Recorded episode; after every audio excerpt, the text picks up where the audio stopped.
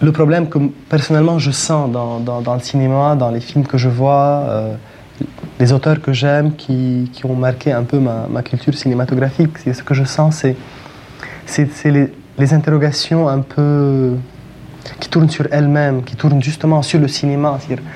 C'est, comment faire un film, c'est, c'est, les angoisses de, de création. Je pense que c'est lié au fait que les gens ne qui font du cinéma ne prennent pas le temps de vivre.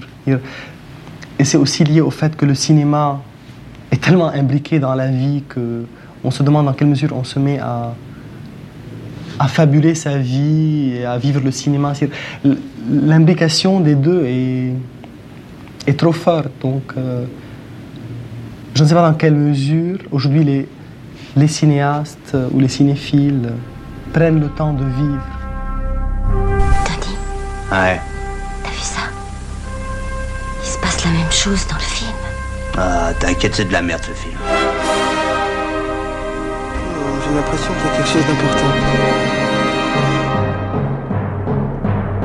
C'est quand t'as dit il est 9h, c'est ça? C'est ça qui est important? C'est vrai, remarque, 9h c'est assez important comme horaire parce que c'est l'heure d'aller dormir. Remarque, une fois, je me souviens, il était couché vers minuit 10. J'étais fatigué après. Oh, J'y passerai des jours, des nuits, des mois s'il le faut. Ah non, de Dieu de bordel de merde. Oh, tu m'en dingue. Tu m'en fous. Oh, je suis fou. Oh, Prost, Oh, ton cul, ton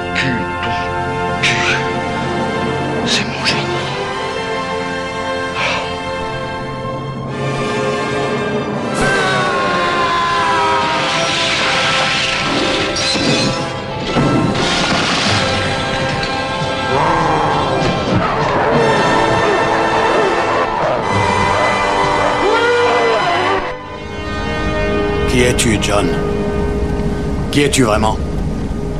Qu'est-ce que vous voulez dire? Au point où tu en es, ça n'aggravera pas ton cas de nous en dire un peu plus sur toi Ce que je suis n'a aucune importance, ça n'explique absolument rien. Restez sur la file de gauche, s'il vous plaît. Où est-ce qu'on va? Vous verrez. On va pas se contenter de ramasser de nouveaux cadavres, hein, John? Ce serait pas assez atroce, assez choc. Pas décevoir les médias. Quand vous voulez que les gens vous écoutent, vous ne pouvez pas vous contenter de leur taper sur l'épaule. Il faut y aller à coups de marteau. C'est seulement comme ça que vous allez retenir leur attention. Bonjour et bienvenue, vous écoutez Le Cinéma est mort, l'émission nécrophile de Canal B avec bien sûr le docteur Moreau. Bonjour Antonin. Salut les kids. Merci de nous accueillir dans les studios bis de Canal B pour une émission catalogue, le genre d'émission qui fait du bien puisqu'on a vu quand même pas mal de choses, surtout toi. Euh, on n'a pas à travailler, on n'a rien foutu. Voilà. Exactement, on n'a pas à revoir la cinématographie d'un cinéaste ou quoi que ce soit. Mm. Donc euh, on va pouvoir vous, vous sortir et vomir un petit peu tout ce qu'on a vu. voilà, et beaucoup de lieux communs. Euh, et ça tombe bien puisqu'on parlera notamment du dernier film de David Fincher.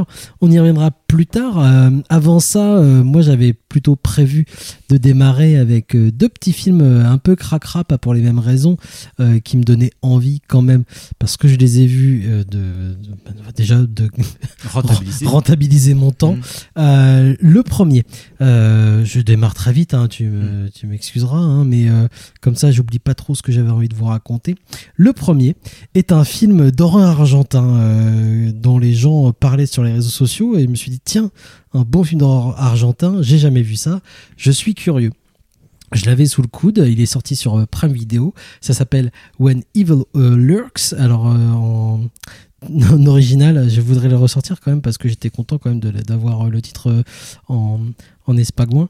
je vous le trouve tout de suite. Excusez-moi. Étienne est sur son iPhone 20. Cuando a la maldad. qui se traduirait à peu près par quand le mal rôde. Euh, ça, paraît con comme ça, hein, mais c'est vrai que ça fait partie, je pense, des meilleures projections que j'ai pu faire cette année, euh, et puis de, sans doute d'un des meilleurs films d'horreur que j'ai pu voir cette année, euh, qui, pourrait s'apparenter à un croisement entre Evil Dead et puis, enfin c'est un film de possession, hein, mais qui, qui serait, qui pencherait plus du côté de soit d'Evil Dead, soit de du premier? Oui, Day ah, du premier, mais sans le sans sans l'humour en fait. Euh, et puis de, de, de ce film euh, chinois euh, qui avait inspiré aussi The Sadness, euh, euh, Syndrome, le. Le- le- ah oui, euh, d'accord. Tu vois de merde, quoi je putain, merde. On va le retrouver. Aïe, aïe, aïe, On va merde. le retrouver. Pas le film de catégorie B, Pas- pas hyper mais- connu. pas Ebola mais- syndrome. Ebola syndrome, voilà. Euh, mais, mais sans l'humour, c'est-à-dire que c'est un film sérieux quand même. Mais du coup, on est, on est loin du film de possession, genre Conjuring ou des trucs, des conneries du genre à la Blumhouse. Dans un petit bled euh, en Argentine, où deux frangins euh, qui vivent un peu isolés euh, dans la dans la campagne, leur voix, enfin ils entendent des trucs bizarres qui se passent, et puis leur chez les voisins, il y a en effet un bonhomme qui visiblement est possédé, et puis ce démon qui le possède va se transmettre de personne en personne, et, euh, et ça va, il y a des, trucs absolument abominables qui se passent. J'invite tout le monde à, qui est intéressé par ce genre de, cinéma, évidemment, à aller le voir, ne pas regarder la bande-annonce qui dévoile à peu près toutes les scènes chocs du film, c'est quand même dommage. Euh, mais euh, ce qui a rendu la sé- je me permets, je vais parler de ma vie, on est là, on, est, payé, on est payé pour ça. Ce qui a rendu la séquence, euh, la séance un peu particulière, c'est que euh, contrairement à d'habitude où je regarde tous les films sur un bel écran, grand écran, là j'étais sur mon petit écran ordinateur en pleine nuit parce que j'ai un premier enfant qui m'avait réveillé à 3h30. À 4h30, j'arrivais toujours pas à dormir. Je me Pour suis le levé. punir, tu lui as montré ça. À 4h30, j'arrivais pas à dormir, je me suis levé. À 5h, je me suis dit, bon, allez, je vais lancer un film. J'ai commencé cet objet, un peu particulier, en effet, pour euh, regarder ça en pleine nuit. Et, euh, et j'ai- retrouvé un sentiment que j'avais pas eu depuis très longtemps, euh, je pense depuis mes 10 ans, quand je me levais en cachette pour regarder un film d'horreur et que mes parents étaient pas au courant. Sauf que là, je me levais en cachette pour regarder un film d'horreur et que mes enfants étaient pas au courant, en fait. Et fallait pas qu'ils m'entendent, et fallait pas qu'ils voient le film d'horreur que je regarde. Et ça fonctionnait bien. Il y a des séquences vraiment euh, dures, dures. Et puis le, le film est bourré de. Moi, j'ai regardé de- tous les aliens avec euh, le- mon fils de 6 mois dans les, dans les bras quand il avait 6 mois, quoi. C'est ça. Mais là maintenant, moi, ils sont en âge de comprendre euh, ce que je regarde, je pense quoi. Et là, ils se demanderaient peut-être, euh, mais pourquoi le chien il a arraché la tête de l'enfant et, et pourquoi cette dame elle se frappe avec une hache et, et pourquoi la maman elle mange le crâne du bébé C'est ce genre de choses qu'on peut voir dans le film, en effet. Ah, les enfants qui posent de ces questions. Et justement, ça, en effet, ça crée quelque chose d'encore plus particulier puisque le, le film alors, est bourré de, de, de problématiques, de problèmes dans le scénario, dans l'écriture, dans le rythme. Je pense parce qu'il y a une volonté vraiment de recentrer toutes les, euh, les angoisses en fait et les euh, problématiques autour d'une famille. Alors que l'objet même, enfin la, la théorie même, le concept du film euh, proposait qu'une ville devienne un enfer en fait, et ça aurait pu être le cas clairement d'après ce qu'on nous présentait. Mais non, tout va constamment être recentré en fait sur les problématiques d'un père de famille qui qui a été séparé de ses enfants et de son, de son ex-femme parce que clairement il avait des soucis, il avait un fils handicapé et on apprend au fur et à mesure que bah, il a essayé de s'en séparer euh, d'une façon assez radicale avec lui compris. Et euh, il est bouffé par le remords, tout ça machin. Et donc tout va être constamment recentré sur ces problématiques là autour de cette famille élargie euh, d'ailleurs. Ce qui ce qui rend aussi l'objet encore plus sensible, surtout quand, on le regarde en pleine nuit. Et puis, ce qui a pas manqué de, d'apporter un peu de piment en fait à, à cette projection, c'est qu'en effet, quand j'arrivais, il me restait un quart d'heure de projection peut-être dans le film, donc on est vraiment dans le cœur de là, ça va pas. Euh, et puis c'est cracra. Bah, c'est ma deuxième enfant qui s'est levé euh, alors qu'il était beaucoup trop tôt. Euh, en faisant des bruits bizarres et que moi j'étais un petit peu dans le film. Et, Oh et puis t'as une, une ombre qui apparaît comme ça Et donc, tu l'as mangé, tu as mangé ton et donc voilà. Enfin ça ça voilà c'est une projection quand même assez particulière dont je me rappellerai je pense euh, et qui a en effet apporté beaucoup de charme euh, à ce, ce film qui euh, sans doute me serait peut-être passé au-dessus du crâne hein.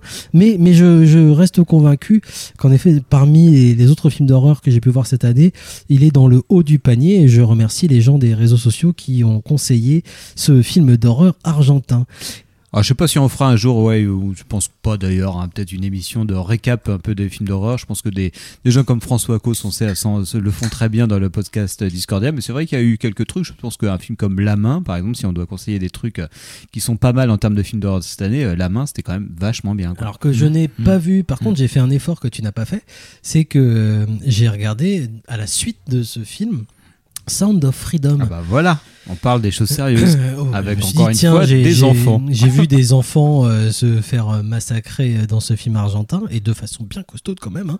Et je suis bien parti. En plus, mes enfants m'ont fait peur. je vais me venger et je vais regarder Sound of Freedom.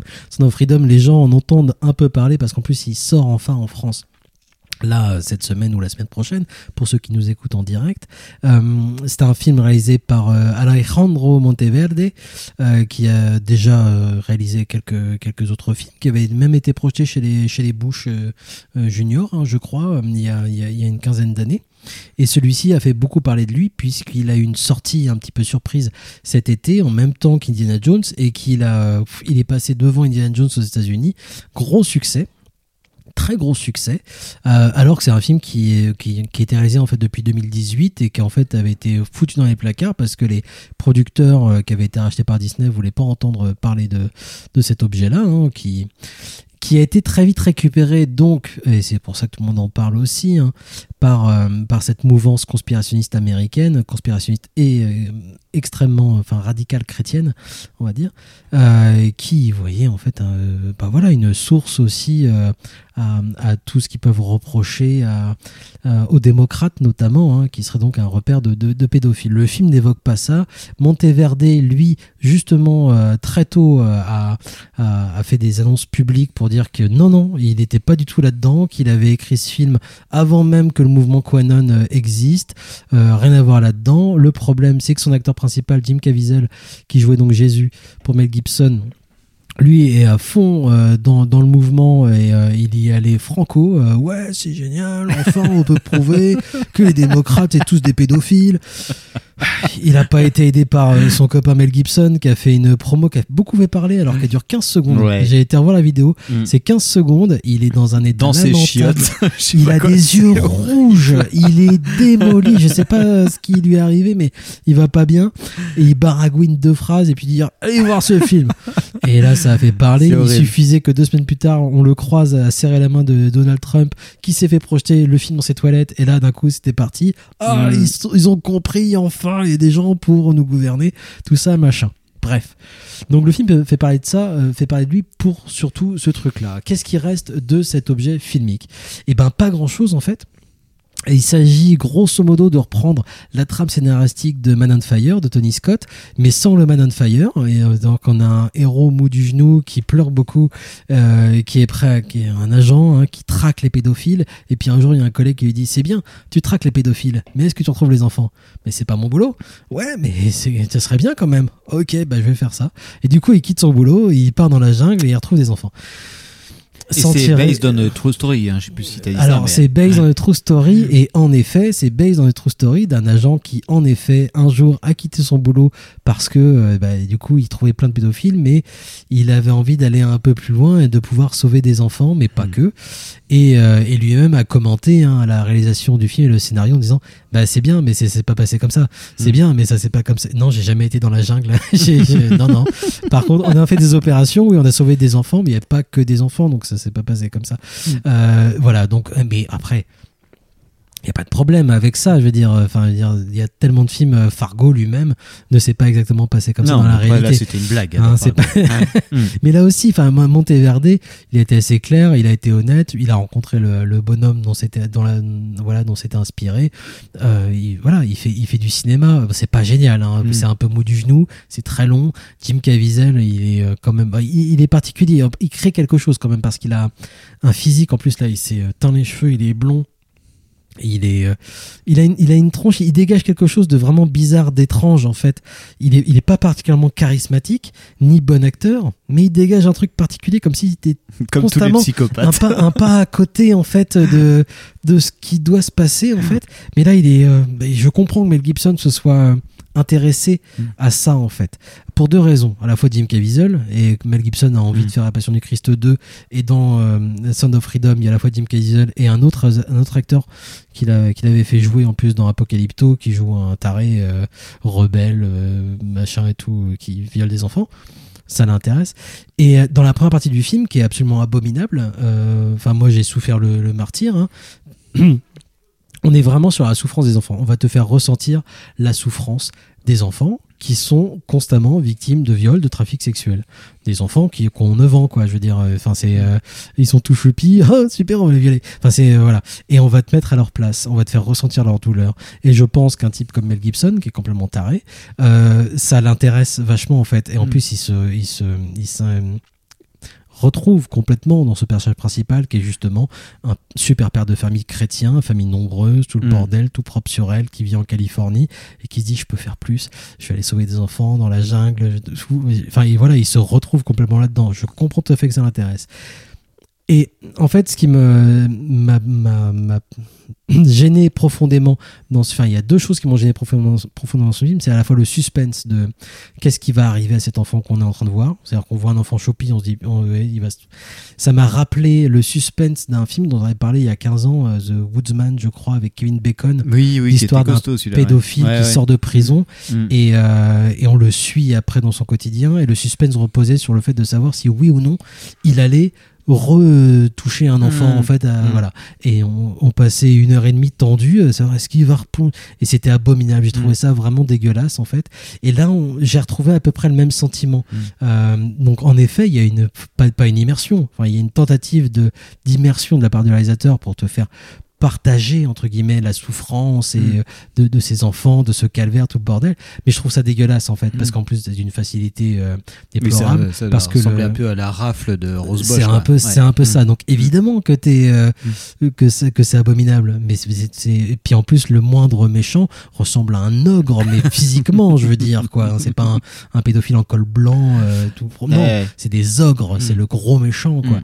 Donc c'est c'est c'est malvenu. C'est Mm. vraiment de la facilité pure. C'est le truc le plus simple possible. Euh, non, voilà. Mm. Donc ça, j'ai trouvé ça vraiment vraiment dégueulasse. Et puis l'au- l'autre souci, en effet, c'est le, le fait que c'est à part justement ce sentiment-là qui est vraiment euh, en tant que spectateur, t'es tendu à regarder Mm. ce- cet objet-là, évidemment.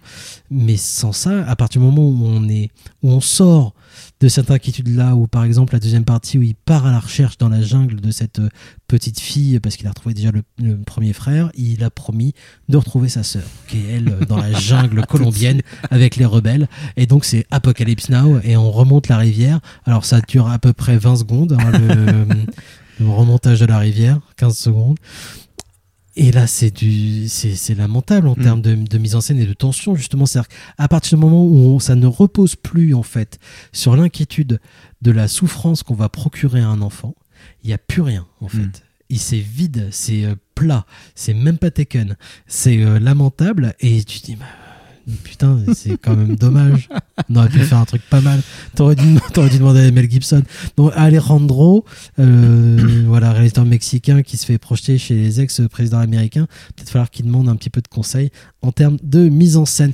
On, à moins que tu aies quelque chose à Non, non, juste, oui, c'est vrai qu'en tout cas, le film est sorti en France, mais par un distributeur dont il faut un peu souligner l'action absolument bénéfique, hein, qui est un distributeur euh, assez récent hein, dans le paysage de l'exploitation euh, cinématographique française, qui est Sage Distribution et qui ont, euh, qui sont notamment connus. Un de leurs faits de gloire, c'est d'avoir distribué le film Vaincre ou mourir, le, film produit par De Villiers avec l'équipe du, du Puy du Fou et qui sortent régulièrement des, des documentaires. Le dernier en date, c'était Sacerdoce sur voilà la la, la bah voilà les, les, les gens qui prennent la, la soutane hein, tout simplement et puis euh, bah voilà on voit à peu près ce que ça donne en termes de, de idéologique et euh, les... Aux États-Unis, c'est le même genre de distributeur qui Oui. a repris le, le truc. hein, c'est Angel Distribution ou un Ouais, truc ouais, comme ouais, ça. bien sûr, il y a, il y a ça, parce qu'Angel Distribution, je crois aux États-Unis, oui, c'est pareil, ils avaient fait aussi le les films genre. de Kevin Reynolds, Résurrection et tout ça. Enfin, il y a toute une frange comme ça de, de, de- il y a un créneau, en fait, il y a une niche euh, qui est à la fois euh, catholique, enfin en tout cas chrétienne, mais particulièrement catholique, il me semble, et, euh, et qui, euh,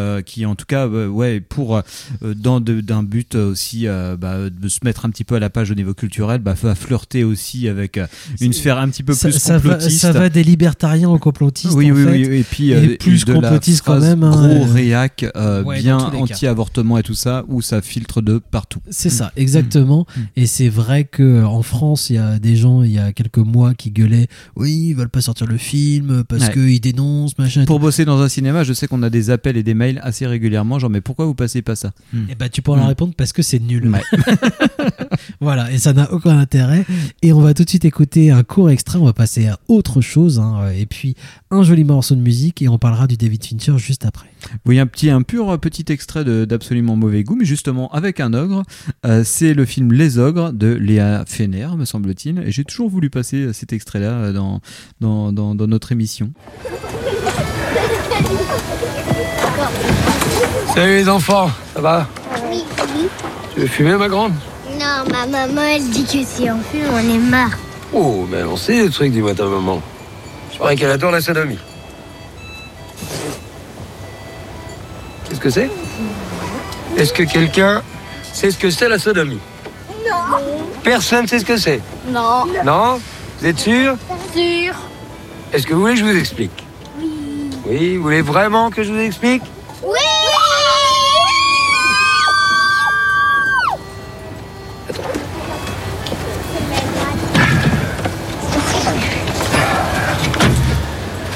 Alors, regardez bien. Ça, c'est un trou du cul. Avec des poils.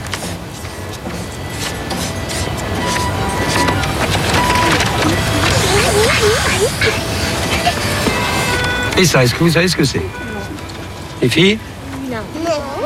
Ben, C'est un zizi. Comme le zizi de papa. Alors, la sodomie, c'est quand le zizi de papa fait comme ça. Voilà. Bonjour, mademoiselle. On a fait un dessin.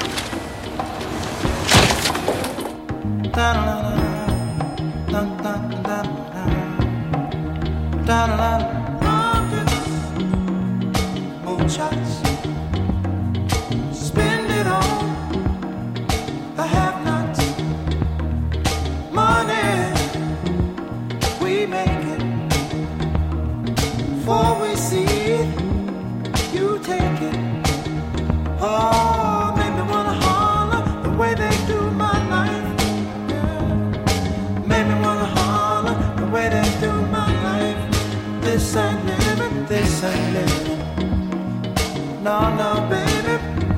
This ain't living. No, no, no, no. Inflation, no chance to increase finance. Bills pile up, sky high. Send that boy off to die.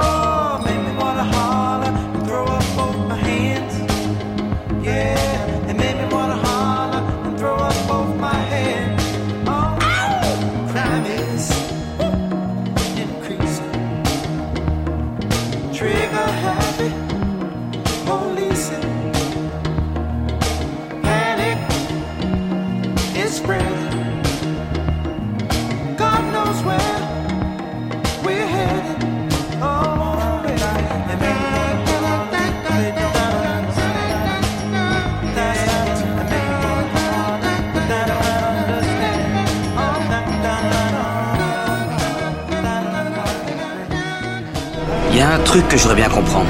Et peut-être que toi, tu peux m'apporter une réponse. Quand une personne est dingue, euh, comme toi, est-ce qu'elle sait qu'elle est dingue? Quand t'es en train de lire une revue de chasse en te masturbant dans ton caca, Est-ce qu'il t'arrive de t'arrêter et de te dire Waouh, c'est quand même incroyable à quel point je peux être givré Alors tu te dis ça des fois? C'est plus rassurant pour vous de me classer parmi les fous. Ouais, je suis rassuré, y a pas de doute. On vient d'entendre un petit extrait de Seven de David Fincher et euh, bah, il s'agit maintenant d'aborder le, le- le- ben, des gros morceaux, en tout cas du cinéma contemporain, David Fincher. Euh, ce qui est hyper étrange, c'est que moi j'avais complètement oublié qu'il y avait un film de David Fincher qui allait sortir. Ça, c'est le petit effet Netflix, c'est-à-dire que ça faisait longtemps que je suivais, en tout cas, ce projet-là, parce que Fincher c'est quand même un cinéaste qui m'intéresse, même si je n'aime pas tout. Et euh, quand c'est atterri sur Netflix, j'avais même euh, complètement oublié que bah oui, effectivement, il y avait un Fincher de, de, de prévu cette année. Alors j'ai Faut que tu sortes de la tête de tes fesses quand bah, même. je pense, ouais, mais bah, bizarrement, ouais, euh, bah, j'ai pas dû me connecter assez sur les réseaux sociaux euh, ces derniers temps et du coup, j'ai j'ai pas vu ça. Ou je suis trop branché sur les sorties cinéma. Bon, en tout cas, voilà, j'avais peut-être refoulé aussi l'idée qu'un Fincher, maintenant, comme depuis quelques films, ça sort sur Netflix et ça me fait quand même euh, grave, grave chier. Et j'étais, voilà, j'ai regardé ça assez vite, même précipitamment sur mon ordinateur, même pas dans des bonnes conditions et ça a été, voilà, par envie et en même temps en me disant euh, bon effectivement il y a un problème c'est qu'il y a quand même une com un peu bizarre sur le film un peu inexistant je me dis il y a quand même un truc euh, genre Netflix se débarrasse du machin. C'est un peu étrange. Je- j'ai pas vu de com extérieure à des réseaux sociaux ou à internet. Effectivement il y a eu l'événement Fincher à la Cinémathèque auquel euh, moi j'ai accès parce que je suis cinéphile donc les réseaux sociaux me ramènent ça directement. Mais je me suis dit putain c'est bizarre c'est comme une sorte de non événement euh, sur sur même sur Netflix. C'est pour ça que ça me rassure quelque part parce que je me dis le, le contrat de Fincher pour Netflix bah, va peut-être pas durer très très longtemps. voilà, ouais. parce que entre manque aligné manque euh, le dernier film de Fincher qui est peut-être un de ses films les moins intéressants à mon sens euh, et euh, The Killer tu dis ça va ça Et va peut-être sentir le roussi. qui a eu deux saisons complètement. donc tu été- dis ouais le contrat a priori est-ce qu'il va être si renouvelé que ça? Je ne sais pas parce que c'est pas avec The Killer qui va vraiment euh, bah, vraiment renouveler le pacte de confiance qui le lie à, à cette à cette plateforme qui on le rappelle euh, bah, est née presque avec Fincher parce qu'ils ont vraiment créé une série euh, avec bah, ce qu'ils euh, bah, voilà avec le, le- le- le big data hein, c'est-à-dire ils ont vraiment euh, euh, délimité euh, ce qui plaisait le plus à leurs usagers euh, avec toutes les données qu'ils ont magasinées sur eux à travers les choix de VHS euh, ou de DVD euh, que quand, dans- quand ils faisaient de la location de DVD ils ont isolé Kevin Spacey et David Fincher et du coup ça a donné euh, cette série. Ça y est dont j'ai oublié le nom parce que je l'ai jamais trop regardé qui est la série euh, de bah, où il y a Kevin Spacey Ouais, euh, qui est euh, enfin, voilà, qui est très très connue évidemment mais euh, voilà dont le- le nom nous échappe donc voilà, euh, moi The Killer, j'ai regardé ça je me suis dit oh putain c'est incroyablement raté. Enfin j'ai vu tout le truc, je me suis dit qu'est-ce que c'est chiant, qu'est-ce que Michael Fassbender euh, bah, n'est absolument pas charismatique dans, le film, Euh, qu'est-ce que c'est que ce truc de faire de la musique des Suisses en me disant mais c'est pas possible ce truc clippé en même temps mais qu'est-ce qu'il utilise mal en, la coupant, en, utilisant la stéréo avec bah voilà j'ai la musique des Smiths dans une oreille et puis d'un coup la voix off reprend donc la, la, la, la, la- la musique des Smiths arrive dans, les, dans le, de la partie sonore centrale. Qu'est-ce que c'est que ce truc là qu'est-ce que c'est que ce personnage? Enfin cette structure qui reprend une structure qu'on a déjà vue pas mal de fois qui est peut-être celle du samouraï qui peut être celle de, de The Killers qui peut être celle de bout portant qui peut être celle de Ghost Dog qui peut être celle de, de plein enfin qui est vraiment une structure de scénario de, de, de film noir relativement c'est archétypal, voire complètement cliché aujourd'hui. Très, très même cliché. si ça reste en fait euh, un archétype qui, qui n'est reconnu que par des cinéphiles. Oui, je fait. pense, ouais, mais c'est mais c'est plus ça, parce qu'au final, ouais, cette structure-là, elle est vraiment très identifiée, enfin relativement identifiée par les cinéphiles, parce que c'est vraiment un truc, euh, enfin voilà, qui correspond à beaucoup de classiques et de films, des dates très importantes du cinéma euh, moderne particulièrement, hein, euh, de, de Hemingway à Melville, en passant par Sion Mac avec Siegel et compagnie, et puis John Borman et, et Jarmusch plus tard. Voilà, on a vraiment ce truc-là qui, qui, qui est extrêmement important, mais euh, et qui, bah, d'un coup, euh, arrive dans un contexte bah, d'hypermodernité à la Fincher. On le sait, voilà, on, on a déjà fait quelques émissions sur lui, que c'est Oui, c'est vraiment ça, on va pas revenir surtout parce qu'on avait déjà Oui, évoqué oui, oui. le cas Fincher avec Fight Club euh, et on, on retrouve évidemment avec des- des Zodiac, choses, avec voilà. Gone Girl aussi. Voilà. Voilà, c'est- oui, on, on en parle régulièrement, comme tu le disais, on va, on, on continue de le suivre, même si moi, en ce qui me concerne, depuis Zodiac, en effet, j'étais à peu près déçu par tous ces films, Ouais. même si j'y trouve constamment, et c'est là où tu voulais en venir, je pense. enfin, Bah, bah, disons que moi, je pense que si on doit ouais, délimiter, moi Fincher, je peux avoir des réserves sur certains côtés, mais euh, je sais que bah, souvent, moi, chez les films, enfin, même chez Fincher, il y a bon, j'ai des rapports très différents suivant ces films, mais c'est vrai qu'il y a des films que je n'ai pas euh, aimé ou que j'ai assez critiqué euh, au premier abord, et notamment Gone Girl. Mais Gone Girl, moi, je pense que c'est un des films que j'ai le plus vu depuis sa sortie, quoi. Enfin, c'est-à-dire que c'est un film que je, je peux revoir régulièrement, qui a intégré vraiment la shortlist des films où je, quand je sais pas trop quoi regarder et que je veux regarder un film, euh, voilà, euh, où voilà, je sais que je vais prendre un plaisir fou, bah, je regarde Gone Girl. Gone Girl, pour moi, c'est vraiment un truc qui est absolument impeccable, même beaucoup plus que Zodiac, quoi. Je le trouve incroyable et, euh, et qui correspond tout à fait à voilà à deux, deux trucs je sais que Fincher voilà délimitait voilà le, le soit, je fais du mo- movies soit je fais du euh, un film quoi ou euh, soit je fais du spectacle soit je fais un film film. Et, euh, et c'est vrai que moi Gone Girl bah effectivement il y a ce côté bah il y a les deux quoi. C'est que voilà je trouve que la partie thriller elle fonctionne trop bien et qu'il y a un côté théorique cérébral dans, dans Gone Girl que je trouve absolument fascinant et assez inépuisable. Et, et, en fait ça ça me ça me ce qui fait qu'en tout cas ça intègre directement voilà les films depuis en tout cas sa sortie que je peux regarder vraiment avec énormément de plaisir. Et ce et surtout Fincher c'est euh, bah voilà un des cinéastes les plus importants selon moi malgré les réserves que j'ai sur ces films parce que s'il y a voilà si euh, dans 20 ans on se dira bah c'est quoi le cinéma des années 2000 bah évidemment euh, ça sera Fincher quoi. Et Fincher pas que, mais- avec Social Network avec Zodiac avec Gone Girl avec Fight Club pour les années 90 voilà c'est quelqu'un qui a donné une forme à une, une esté- euh, à un monde contemporain du réseau euh, de, de- de- d'un, d'un univers hyper quadrillé d'un capitalisme surpuissant Alors couplé a- avec. Michael Mann, c'est vrai qu'ils se Évidemment, rejoignent. qui se rejoignent à un énormément. C'est troublant, tu vois, fin, fin 90, justement début 2000, euh, les- deux vont, vont se croiser quand même un petit peu à ce niveau-là, dans une autre forme. Fincher irait plus dans une forme en plus kubrickienne, quelque part, euh, en termes de mise en scène en tout cas, euh, non pas forcément dans le film Cerveau, encore que justement il... il il, il va pas pour le coup il Fight Club forcément- c'est une sorte de film cerveau oui, oui, oui, Mm. il peut y avoir de ça. Et puis, et puis voilà. Mm. Mais euh, bon, c'est peut-être moins un petit peu travaillé que, que Kubrick. Mm. C'est-à-dire que, euh, enfin, la, la différence qu'il va y avoir avec Kubrick, c'est que, comme tu le disais avec euh, Gone Girl, c'est que il va. hum, euh, Fincher, Fincher va quand même proposer une forme de spectacle à, à- à son spectateur et pas forcément se mettre lui en avant, même si c'est des images extrêmement travaillées, Mm. même si c'est c'est- c'est vraiment euh, limite au poil de cul pour Mm. certains de ses films. On, on est loin quand même de l'omniprésence de, de Kubrick metteur en scène dans les images que Kubrick proposait. Euh, Fincher, disons on que chez peut- Fincher on- il y a toujours une main tendue vers le spectateur il y a ça. toujours un truc où le spectacle il va glisser Et on peut Mm. oublier, Mm. en effet, la, la présence de Fincher. Ce qui arrive parfois, même d'ailleurs, dans, dans The Killer, qui propose euh, plusieurs séquences où, en effet, on est emporté par l'action. Je pense à une séquence de bagarre dans la maison où, euh, où on est emporté par l'action. Voilà. Mm. Euh, c'est une des et- plus belles scènes d'action moi que j'ai vues depuis très longtemps Voilà, il, il montre encore qu'en tant que metteur en scène, il est capable justement, s'il veut montrer, faire du spectacle, montrer du spectacle, offrir du spectacle au Mm. spectateur, il en est tout à fait capable et euh, il n'y a aucun problème. Et c'est là justement, c'est ce que tu t'expliquais euh, au début de ton intervention, c'est que moi, je me suis fait chier devant, euh, grosso modo, hein, devant les deux heures de The Killer. Je me, suis fait chier. Euh, en tout cas, j'ai pris euh, pas particulièrement de plaisir, mis à part plusieurs, quelques séquences comme ça où on, est- on offrait du spectacle. L'introduction a été particulièrement pénible. Il faut y revenir quand même. hein. C'est-à-dire qu'on a une intro où je me suis dit, putain, il n'y aurait pas cette voix off de merde existentialiste qui dure un quart d'heure et qui est vraiment lourdingue. On aurait pu avoir une installation muette qui aurait créé une ambiance où on aurait pu profiter justement d'une situation, d'une mise en place qui aurait été assez impeccable. Non, on a une voix off euh, de, de Fassbender, ce tueur justement, qui nous explique son, son, euh, son- le sens de la vie, euh, ce- la façon dont il travaille. Son mode Son opératoire, mode opératoire. son mantra, quoi. Et Mm. c'est euh, chiant, Mm. et c'est chiant, profondément chiant en fait.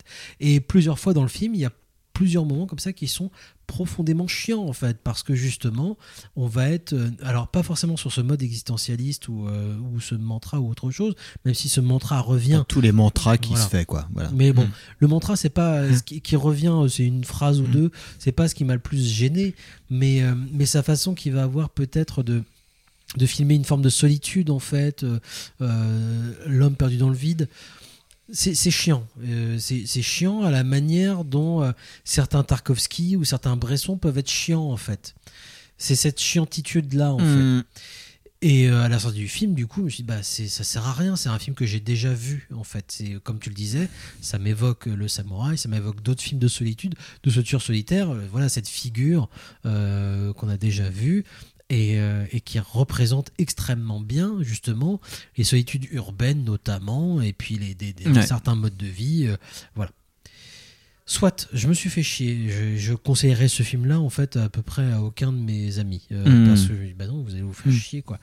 Mais il n'empêche, et comme tu le, tu le disais aussi, et comme moi, je pense qu'on l'avait déjà évoqué dans l'émission sur Fight Club, c'est que si on devait euh, évoquer l'année 2023 euh, en termes de cinéma, quel, quel film représente, en tout cas dans, dans le cinéma américain, voilà, la société américaine et du coup occidentale, en fait, quel film représente bien l'année 2023 Je pense que The Killer euh, se poserait là, en fait. C'est-à-dire que, en effet, ce, ce film, euh, on peut le considérer non pas comme raté, mais comme chiant.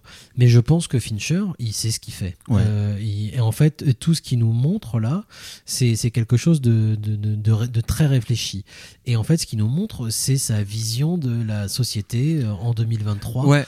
Et, et c'est et c'est terrifiant, en effet, c'est moche, c'est euh, c'est horrible, euh, et c'est du capitalisme pur, c'est des espaces vides, c'est des espaces de location, c'est des espaces de transition, euh, des espaces euh, sans vie. Ouais, donc- des zones de non-lieu, quoi. Enfin, voilà, c'est des non-lieux, mais, mais ceci dit, en dehors de ça, je pense que moi, après ce, ce côté-là, on sait qu'il a un talent pour filmer, voilà, l'ultra-modernité en termes architectural. On- Il l'a déjà prouvé, voilà, il sait très bien capter l'essence de ces lieux-là et tout ça. Euh, mais c'est toujours à travers le prisme des personnages euh, qui, peuvent être euh, avec lesquels on a une sorte d'attache émotionnelle. Moi, je pense que s'il y a une différenciation à faire entre The Killer et tous les, films qui l'ont précédé, qu'on a un petit peu cités, c'est que y a dans cette tradition que je disais qui va de, de, Melville, du samouraï à Alain Delon et on va dire Ghost Dog de, de c'est que les personnages de tueurs qui, qui sont qui sont mis en scène, ils sont désirables en fait, ils sont ils sont cool. Enfin Ghost Dog c'est vraiment euh, voilà, c'est imparable. C'est vraiment un Alain personnage Delon qui est- dans le est- Samouraï euh, Alain Delon, il est hyper sexy. Euh, Ghost Dog, il est euh, hyper sexy aussi, quoi. Ça, re- ça réactualise le samouraï de Melville à, l'ère de l'ère, enfin à l'heure du hip-hop, et d'un coup, c'est hyper cool, quoi. Et en fait, eh ben, je pense qu'il y a une vraie volonté de Fincher, de au contraire, de parce que moi, je me suis dit ça clairement à ma première vision, et là, je n'ai pas revu d'une deuxième fois en entier, mais en même temps, la première réflexe que j'ai eu, je me dis mais putain, mais Fassbender, l'erreur de casting, mais c'est moi, enfin, c'était une erreur de penser ça, c'est-à-dire au contraire, Fassbender, c'est pas un acteur qui est hyper sexy. Il- C'est un acteur qui est relativement, qui n'a pas un charisme qui très- extraordinaire. C'est un très bon acteur. Il, il est très très opaque, c'est-à-dire que c'est vraiment le bonhomme qui peut jouer un robot. euh, euh, comme, ça, comme justement oui. Ridley Scott l'a très bien casté, je Oui, pense. oui, c'est ça. Pour, pour ses aliens. Complètement, en fait. ouais. Ouais, ouais, il a un côté très robotique, très programmatique, mais qui fait qu'il est pas, il est pas spécialement, c'est pas un sex symbole. Bon, moi j'ai pas revu Shem depuis longtemps et jamais je le reverrai, hein, mais euh, c'était, euh, il a joué euh, dans Shem où il Oui, jouait oui, non mais- pas mais un sex symbole, mais en tout cas quelqu'un qui était il a- il une un machine de sexe. sociopathe aussi, sociopathe. quoi. Mais, mais ceci dit, il ne joue pas non plus sur la, la, la, la, la, la veine un petit peu sociopathe, un petit peu sexy qui peut exister chez les, chez, chez, dans, dans tous les, les films qu'on a pu, qu'on a pu évoquer. C'est-à-dire que le, le personnage, au contraire, bah, tous ces mantras, toute cette philosophie qui peut exister euh, dans, dans bah, même dans la le Way of the Dog, la Way of the Samurai de machin, où tu dis, bah non, mais le mec, parce que tu pourrais très bien te dire aussi cette veine là de Melville qui court de Melville à, à, à, à Jarmouche et en qui passant se sont voilà trompés aussi en bah oui tu pourrais dire séduit. ils ont rendu euh, voilà des, des, Un des tueur assassins séduisant. complètement séduisants Exactement. et Fincher il fait absolument pas ça parce qu'à aucun moment le mec tu te dis euh, non c'est l'horreur quoi c'est vraiment l'horreur totale c'est pas pas que t'es, t'es- le film n'est pas révulsant dans le sens où tu tu suis quand même ça avec un peu de plaisir maniaque, hein, mais tu n'as mais- absolument pas une empathie euh, profonde avec avec le personnage au contraire quoi et il y a un autre truc, euh, parce que tu citais Michael Mann tout à l'heure, parce que moi, le film auquel ça m'a fait le plus penser, c'est Collatéral. Collat- et en fait, Tom Cruise de, de, dans, dans Collatéral, euh, qui joue effectivement un, un tueur philosophant, euh, il ne peut absolument pas. Enfin, il, il est à peu, à, à- à peu près dans la même lignée que ce Fassbender dans, dans, dans, dans, dans The Killer. En, en moins psychopathe. En moins mais- enfin, en, mais, en- mais c'est pas non, très en loin. très psychopathe, je pense. Euh, il est très psycho, enfin, très psychopathe sauf qu'en fait, il maquille sa psychopathie derrière une sorte de logorée verbal très philosophique. Oui, oui, non, parce que Fincher accorde à Fassbender, Fassbinder, Fassbender, euh, une histoire d'amour en fait. C'est-à-dire une histoire de vengeance à cause d'une passion. Oui, C'est-à-dire qu'il lui, il lui accorde une passion amoureuse. Moi, en c'est fait. une des erreurs. Enfin, c'est pour ça. Moi, je sais pas comment me situer par On rapport à celui-là. très vite. Parce que c'est pas, est- c'est pas un truc auquel Ah on oui. est attaché en tant que spectateur. Ah oui, à hein. aucun moment tu peux te dire ah ouais, est-ce que à un moment tu dis bon le cœur du film il est là. Euh, voilà, mais non, en fait la nana elle apparaît une fois, à aucun moment tu te dis bah le type il est vraiment attaché, enfin ça marche pas vraiment ce truc là quoi. Ou ça ça marche pas en tout cas sur un mode Non, mais encore une purement fois, je pense- identificatoire. Je, quoi. je pense encore une fois, c'est-à-dire que si on, on prend en compte le fait que lui contrôle tout, que Fincher est con- a conscience de tout ça, euh, on, on se retrouve justement avec euh, à quoi, euh, pourquoi est-ce qu'il utilise en fait cette cette passion en fait qui en effet ne n'apparaît pas comme euh, comme vraiment vécue par le personnage principal. Donc pourquoi utiliser ça? Et on la retrouve elle à la fin dans une situation où euh, qui, qui, qui qui- en plus après une, une séquence finale euh, face au grand méchant entre guillemets Mm. c'est-à-dire qu'à la manière justement d'un à bout portant ou d'un euh, d'un- du film de Boorman il va se retrouver face au grand méchant et lui il va pas le va pas le tuer Mm. Comme si on est d'accord on est tous les deux des capitalistes euh, et puis ben on s'arrête là Ouais. et on va continuer nos affaires Mm. Ce qui est euh, c'est une scène terrifiante en Oui, fait. Ouais, ouais, ouais. Euh, et, et tu te rends bien compte que Fincher est conscient de, de ça. Mais c'est une scène que j'ai trouvée absolument terrifiante moi. Ouais. Euh, Moi, froide, moi, sur- moi, sur le froide moment- et froide et terrifiante. Et juste après on les retrouve lui enfin le tueur et, euh, et sa bien-aimée en fait euh, entre guillemets à se la couler douce et en fait le final était euh, était ouais vraiment terrifiant Alors, à se la couler douce, mais il y a, y a quand même le Il y a une dernier inquiétude. plan, c'est vraiment Non, mais il y a une euh, inquiétude. l'inquiétude qui est marquée par voilà une sorte de, de, de tressaillement de, de, de paupières de, de, de, de Fassbender qui montre que voilà il y a un- derrière cette image-là il y a, y a une sorte de fêlure euh, pas possible évidemment, mais mais ceci dit, ce que tu dis, c'est très juste, hein, parce que mais moi, je, je sais que j'ai vraiment, euh, même à en reparler, et même avant que tu vois, t'arrives, je, je regardais le film, je me dis, mais en fait, j'ai vraiment envie de le, de le revoir, parce que je me dis, mais c'est hallucinant presque l'attentat qu'il y a dans ce film-là. Parce que j'ai vu ici et là que certains le comparaient à John Wick en disant putain, Fincher, il a réussi à faire un film vachement moins bien que John Wick. Tu dis, mais c'est c'est une erreur fatale de dire ça. Parce que John Wick, clairement, bon, moi je connais pas trop la saga, ça m'intéresse pas trop a priori. Mais je vois bien qu'en tout cas, ça fonctionne sur un, sur un, un registre que je respecte aussi, mais qui est, qui est très simple. Hein. C'est c'est le revenge movie, le- la pure voir, du jouissance, la pure catharsis et tout ça. Alors que tu vois très bien que Fincher, dans, dans le truc là, il fuit absolument absolument tout ce mécanisme qui est presque le mécanisme le plus basique. Et encore, je le dis presque sans le dénigrer. Moi, je suis très preneur de ça. Mais il, il fuit euh, basiquement tout ce truc-là. Euh, toute la, la- jouissance basique qu'on a à voir à quelqu'un qui a un programme et euh, la jouissance qu'on a en tant que spectateur à voir quelqu'un accomplir son programme à la perfection. Il, il, est à, l'extrême opposé. Donc tu dis, c'est presque un attentat quand même contre le, bah, le, le- le spectacle. Quoi. Je, je voudrais juste dire avant, avant parce qu'on a un dernier film dont tu voulais parler euh, rapidement. Je voudrais pas que ça nous s'éternise, mais euh, on parlait tout à l'heure de la façon dont voilà Fincher parle de son époque. Euh, ce film-là est, euh, est pas bandant, est pas un film populaire, sera pas un film populaire, sera pas, c'est pas, pas un film généreux. Euh, on, on- je, c'est- on évoque nous très souvent l'âge d'or du cinéma américain, les années 70, euh, du fait que c'était génial. Je, je pense en fait, euh, les années 70, euh, les, les films étaient aussi géniaux, ils parlaient de leur époque. Mm. Et il y avait une époque qui était très différente en fait, Mm. où pour le coup, qui était beaucoup plus généreuse, je pense, beaucoup plus conflictuelle. Euh, il y avait énormément de, de, de thèmes à aborder, il y avait, c'était généreux, vraiment Mm. très généreux quoi. On est aujourd'hui à une époque beaucoup plus euh, compliquée, Mm.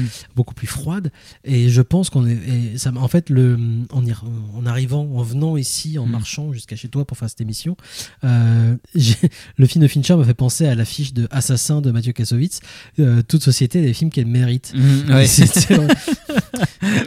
Et en fait, euh, je me suis dit, bah, euh, en fait, voilà, j'ai- pas, j'ai pas, j'ai pris aucun plaisir à Mm. The Killer.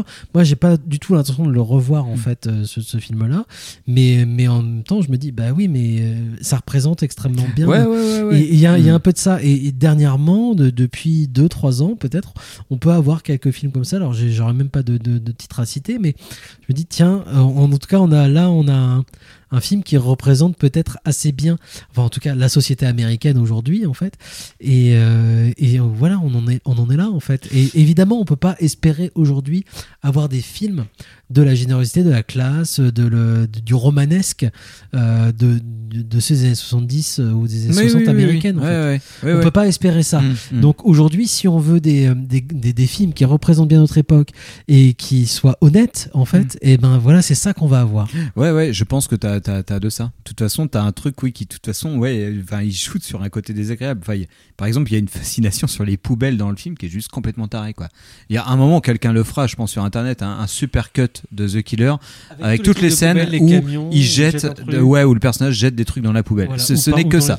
C'est presque un film, tu peux le lire que comme ça, quoi. Le mec, il fait que de jeter des trucs dans la Et poubelle. donc il a, il a, il a, il a marqué des, et enfin voilà, il a, il a remarqué des choses et c'est un, c'est, c'est voilà, c'est juste que c'est pas agréable à regarder en effet, mais ça, ça correspond à Ouais, ouais, ouais, je pense, ouais. Ça- quelque chose de, de mais- très, de très, Mm. voilà. De, Mm. Donc The Killer de Fincher est disponible sur Netflix. Il nous reste un petit peu de Ne temps. le regardez pas un dimanche soir. Ce Non, n'est non, pas c'est un film de film- dimanche Non, soir. absolument pas.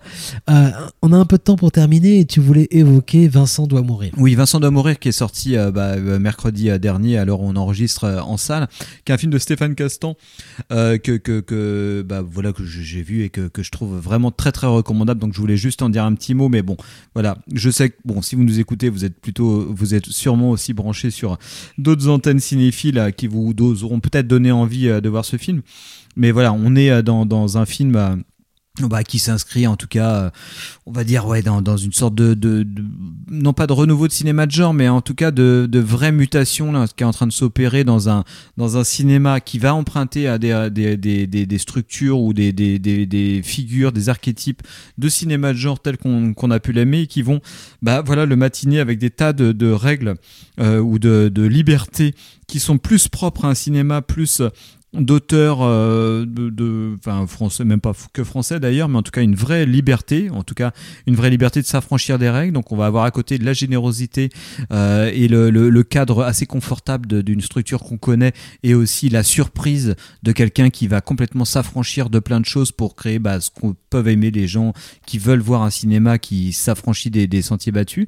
Et là bah ouais que le Vincent doit mourir on est vraiment là dedans c'est un, c'est un film qui euh, voilà qui a un argument que bon je vais pas je vais pas résumer parce que je pense que vous savez ce que c'est mais c'est un argument à, à la con euh, qui, qui pourrait euh, bah, donner lieu à une sorte de, de, de métaphore ou de d'allégorie euh, voilà ce type là qui va être victime d'une violence sociale d'un coup avec un simple coup de regard bah, tout le monde le, le, le- va, va, va le détester et puis va vouloir le tuer. Donc on va se dire bon voilà le, le simple le message est un peu lourd c'est la violence sociale qui va qui va être hyperbolique et qui va vraiment se représenter comme ça mais au final- émission cool en fait aujourd'hui. Ouais. On parle vraiment de sujets. euh, tout à fait. Et, et c'est vrai que le, bah, le, le, le, le film va, va, va complètement quitter un petit peu les rails de la- de l'allégorie pour prendre vraiment, c'est génial, cet argument un peu euh, fantastique, un peu fantasque, euh, pour aller dans des tas de directions différentes. Ce qui fait qu'on va avoir à la fois cette dimension allé- allégorique qui est très sentie, hein, qui est très forte. hein, le- les clous est absolument... euh, impeccable là-dedans dans ce personnage là Qu'on avait pu voir dans Le Monde est à nous. oui, oui, moi déjà, enfin, moi je sais que c'est dans ce film-là que je l'avais découvert, je l'avais sûrement vu dans Un prophète, mais sans le remarquer, mais je trouvais que dans Le Monde est à toi, qui est pourtant pas un grand film euh, à la revoyure, mais qui lui il est Oui, mais il était- impeccable. il était super là-dedans. Et, euh, et, et là-dedans, il est vraiment encore plus impeccable, je trouve. Il a vraiment cette sorte de côté, euh, ouais, très. Bah ouais, presque star, euh, star de film d'action, mais en même temps euh, droopy, qui, est- qui est- qui est vraiment très étonnant. et c'est euh, c'est vraiment un vrai plaisir. Et voilà, on a un film qui est à la fois un film d'horreur, un film euh, post-apocalyptique, une comédie romantique, et qui qui est jamais là où on va l'attendre.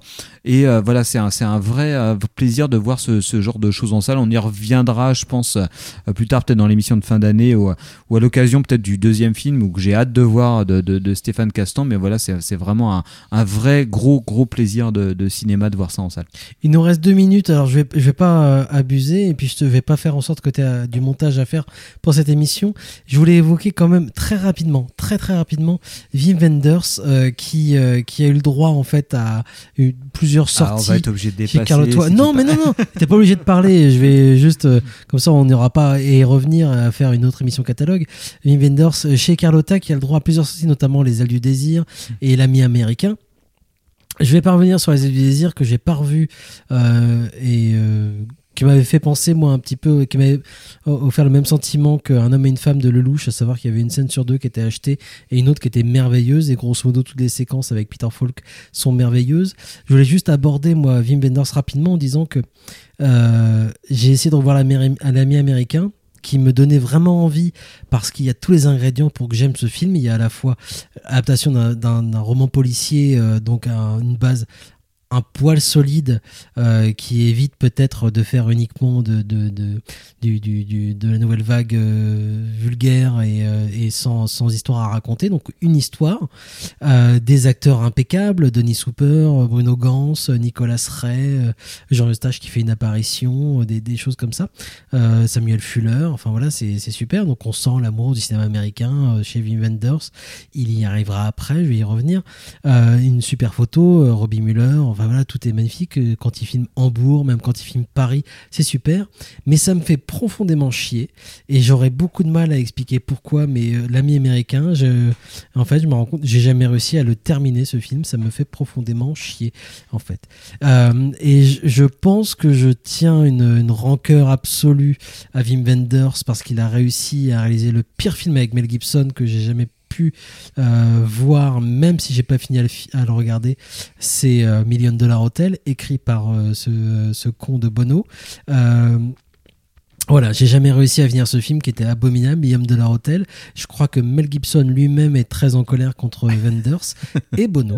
Euh, mais Sûrement en même des temps, trafiquants Je, je tiens quand même, euh, et j'arrêterai de cracher sur Wenders après ça, je tiens quand même à, à redire que malgré tout ça, en fait, je- c'est un truc un peu mystérieux, je, je, je garde euh, vraiment très chaleureusement euh, en moi euh, Paris, Texas, alors qui, qui me semble être une grosse anomalie dans son cinéma.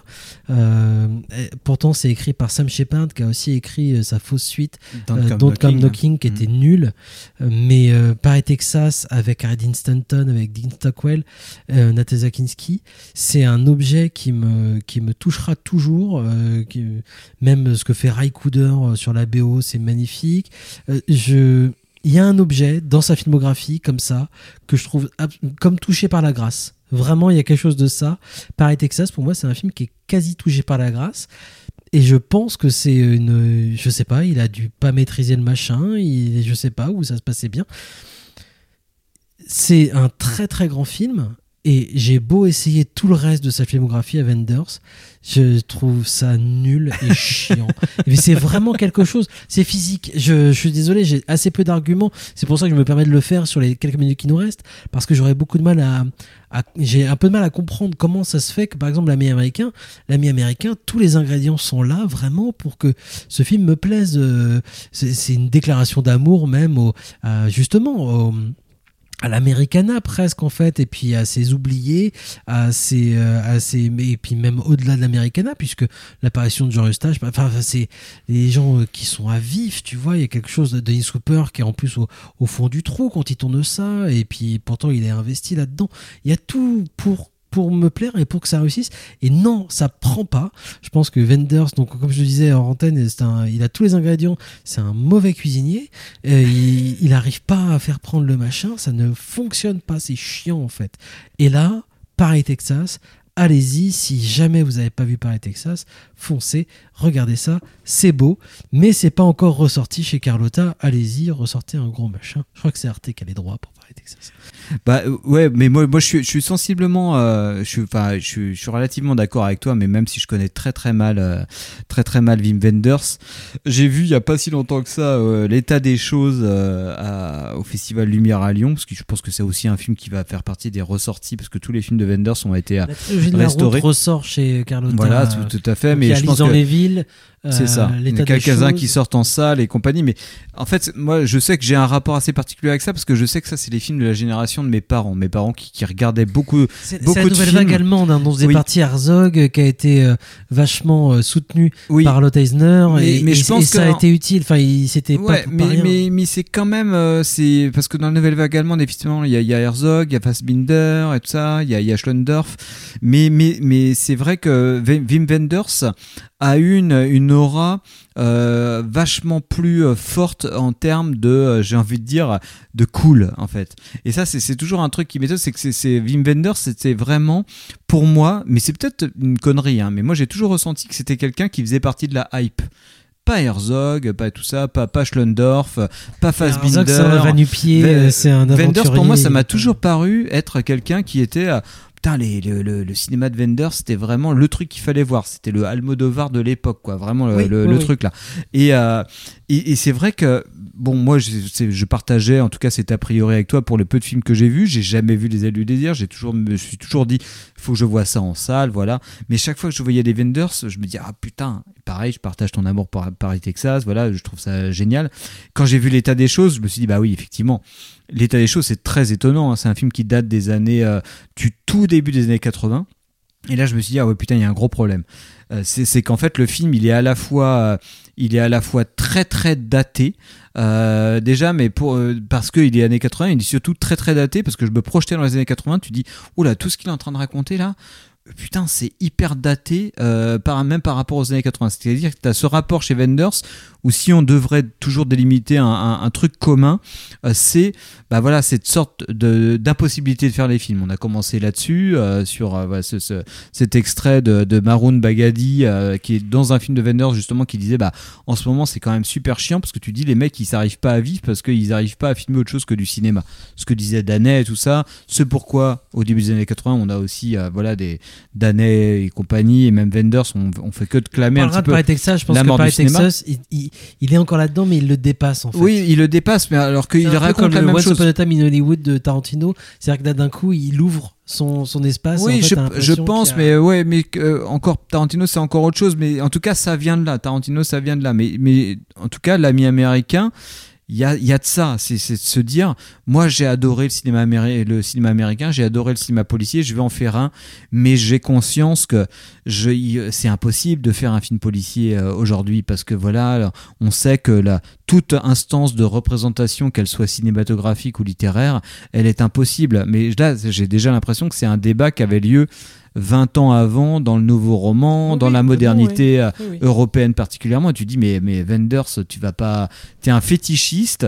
J'ai l'impression que c'est le fétichiste de, de l'impossibilité de faire des films, quoi. C'est que c'est vraiment un truc, genre, en fait, c'est tellement cool de se dire que c'est impossible de faire des films vraiment cool que bah, ça devient cool de se dire que c'est impossible de faire des films, quoi. Donc tu dis, mais ah, au bout d'un moment, euh, fais un film, c'est tout, quoi. C'est Ah, c'est bien, on s'arrête là-dessus. Mais, mais c'est vrai que, ouais, c'est c'est un peu, en tout cas, l'idée euh, que j'ai ressentie.